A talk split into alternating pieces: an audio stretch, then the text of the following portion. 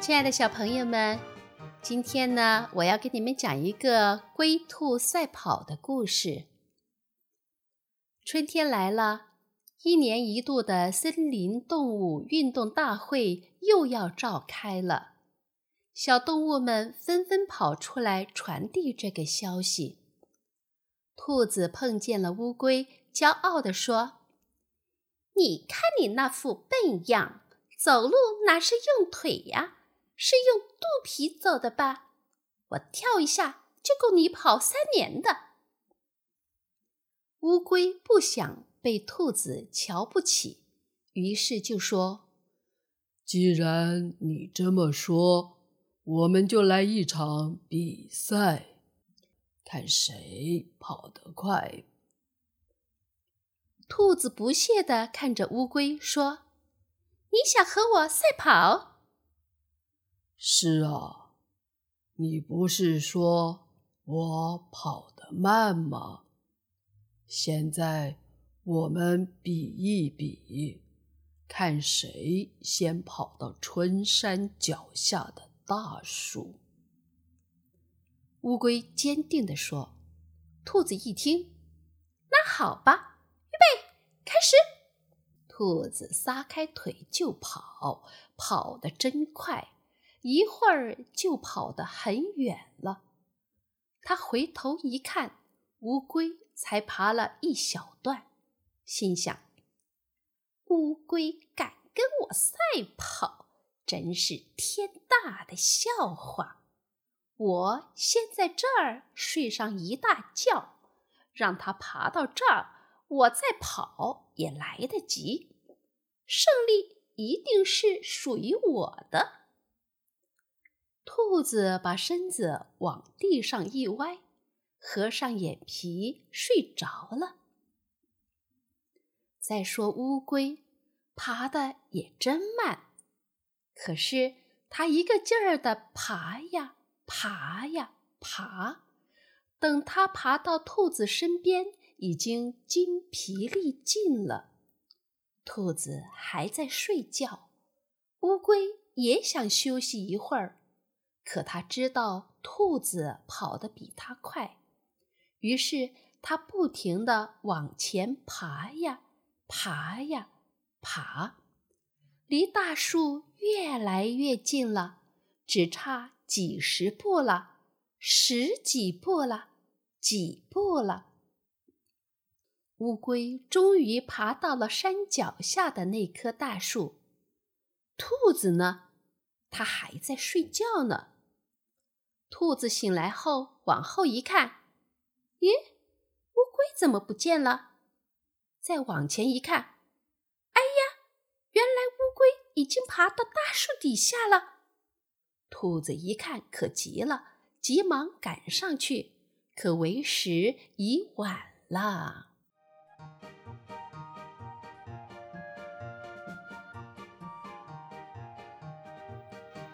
小朋友们。今天我要给你们讲一个故事，题目叫《小蝌蚪找妈妈》。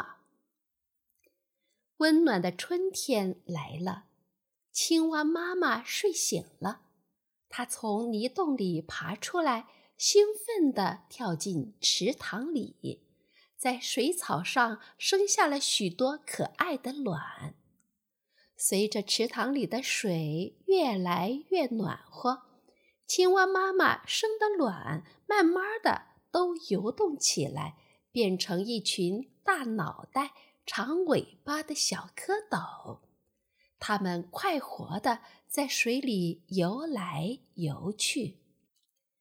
一天，鸭妈妈带着它的孩子们来池塘中戏水。小蝌蚪看见小鸭子跟着妈妈在水里游玩。就想知道自己的妈妈是谁，于是他们问鸭妈妈：“鸭妈妈，请您告诉我，我们的妈妈是什么样的呀？”鸭妈妈回答说：“你们的妈妈头顶上有两只大眼睛，嘴巴又宽又大，你们找找吧。”谢谢你。小蝌蚪高高兴兴地向前游去。一条大鱼游过来了。小蝌蚪看见它的头顶上有两只大眼睛，嘴巴又宽又大。小蝌蚪想，一定是妈妈来了，追上去喊：“妈妈，妈妈！”大鱼笑着说：“我不是你们的妈妈，你们的妈妈有四条腿，你们到前面去找吧。”谢谢您。小蝌蚪继续向前游去。一只大乌龟又游过来了。小蝌蚪看见大乌龟有四条腿，心里想：这回是小蝌蚪的妈妈来了吧？就追上去大喊：“妈妈，！”大乌龟笑着说：“我不是你们的妈妈。”你们的妈妈肚皮是白色的。谢谢您。小蝌蚪继续往前游。这时，一只大白鹅游了过来。小蝌蚪看见大白鹅的白肚皮，高兴地想：这回可找到妈妈了。于是连声大喊：“妈妈，妈妈！”大白鹅笑着说。我不是你们的妈妈，你们的妈妈穿着绿衣服，唱起歌来呱呱呱的。你们到前面去找吧。谢谢您，小蝌蚪继续向前游去。小蝌蚪游到池塘边，看见一只青蛙坐在圆荷叶上。他们轻声地问：“请问你有没有看见我们的妈妈？”她头顶上有两只大眼睛，嘴巴又宽又大，有四条腿，白白的肚皮，穿着绿衣服，唱起歌来呱呱呱的。青蛙一听，笑了起来，说：“傻孩子，我就是你们的妈妈。”小蝌蚪听了，疑惑地说：“我们的样子为什么跟您不一样呢？”青蛙笑着说：“你们还小呢，过几天你们就跟妈妈一样了。”小蝌蚪听了，高兴地在水里翻起跟斗来。耶！我们找到妈妈啦！我们找到妈妈啦！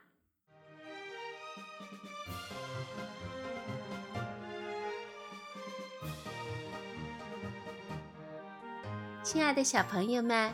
今天我要给你们讲的故事题目叫《仙女》。从前有一个寡妇，她有两个女儿。大女儿非常像她的妈妈，不仅长得丑陋，性格也高傲蛮横。小女儿却温柔美丽，对人也非常有礼貌。母亲视大女儿为掌上明珠，却对小女儿恨之入骨，吩咐小女儿做这做那的。一天，小女儿又照例到泉边汲水，这时走来一位穷女人，她和善地问：“可爱的小女孩，我走了好远的路，能给我一口水喝吗？”当然可以。小女儿蹲在泉边，把水罐用水清洗了一下，舀起满满的一罐水，递给了穷女人。穷女人感激地望着小女儿：“你这么美丽善良，我要送你一件礼物。”原来这女人是一位仙女变的。她说。以后你每说一句话，就会吐出一朵花儿或者一颗宝石。说完，他就消失了。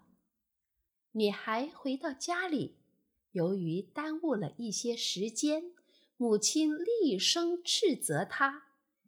小女儿讲述了她的经历，同时有许多宝石和花朵吐了出来。母亲灵机一动，召唤着她的大女儿，明天一早也去泉边汲水。第二天一大早，大女儿来到了泉边。一会儿，一位贵妇人从林中走了出来。可爱的女孩，可以给我些水喝吗？我渴极了。大女儿嘟囔着：“好吧，好吧。”真是麻烦透了！你一点礼貌也没有，我也送你件礼物。你每说一句话，就从嘴里跳出一条蛇或一只癞蛤蟆。仙女说完就消失了。大女儿一回到家就喊道：“我的妈呀！”话音未落。就看见两只肥硕的癞蛤蟆从嘴里蹦了出来。女人对小女儿叫嚷着：“你滚吧，都是你惹的祸！”说着，女人拿起扫帚，把她赶出了家门。月色悄悄降临，小女儿坐在草地上哭泣。他的啜泣声引来了一位路过此处的王子。“你怎么一个人在这里？为什么要哭泣？”王子问道。小女儿扬起脸，看见一位面目清秀的王子正温柔地望着她，她不由自主地向王子诉说了她可怜的经历。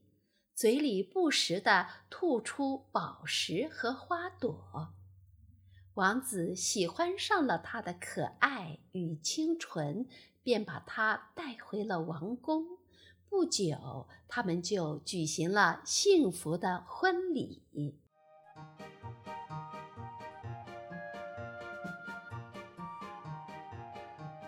亲爱的小朋友们。今天我带给你们的故事题目是《聪明的阿凡提》。八一老爷是一个贪婪的财主。一天，他打猎回来，看见阿凡提鬼鬼祟祟的在地里埋东西，他大声喝道：“阿凡提，你偷偷摸摸干什么呢？”阿凡提支支吾吾地说：“我、我、我在种金子。”八一老爷将信将疑，从里层衣袋摸出一个金币，对阿凡提说：“把我的也一起种上吧，收获时咱们对半分。”过了一个礼拜。阿凡提来到八一老爷的庄园，献上五个金币，说：“这个礼拜收获十个金币，我留下了五个，这五个是给您的。”八一老爷接过金币，高兴地掂出个小钱袋：“这里有二十个元宝，你去种上，等收获了，我们再平分。”第二个礼拜，阿凡提垂头丧气的来见八一老爷。老爷，一个礼拜没下雨，元宝都枯死了。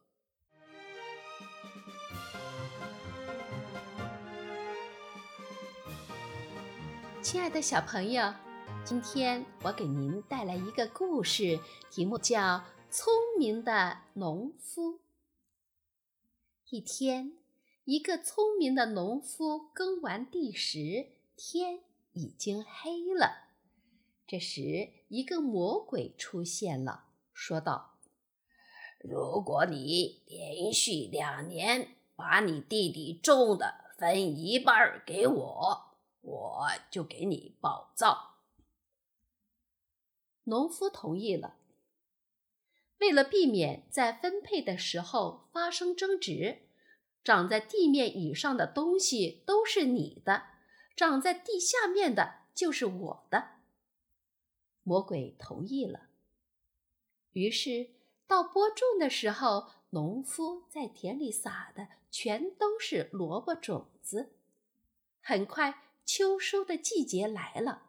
魔鬼来到田里，准备收取他的果实。可是，除了那些枯萎的萝卜叶子外，他什么都没得到。明年，凡是地面上的东西归你，地下面的东西归我。魔鬼说。第二年，农夫种了大白菜。到了收获的季节，农夫把白菜收走，把菜根儿都留在地下。魔鬼跑来时，发现地下除了菜根儿，什么都没有留下。魔鬼非常生气，可是没办法。最后，农夫得到了数不尽的财宝，从此过上了幸福的生活。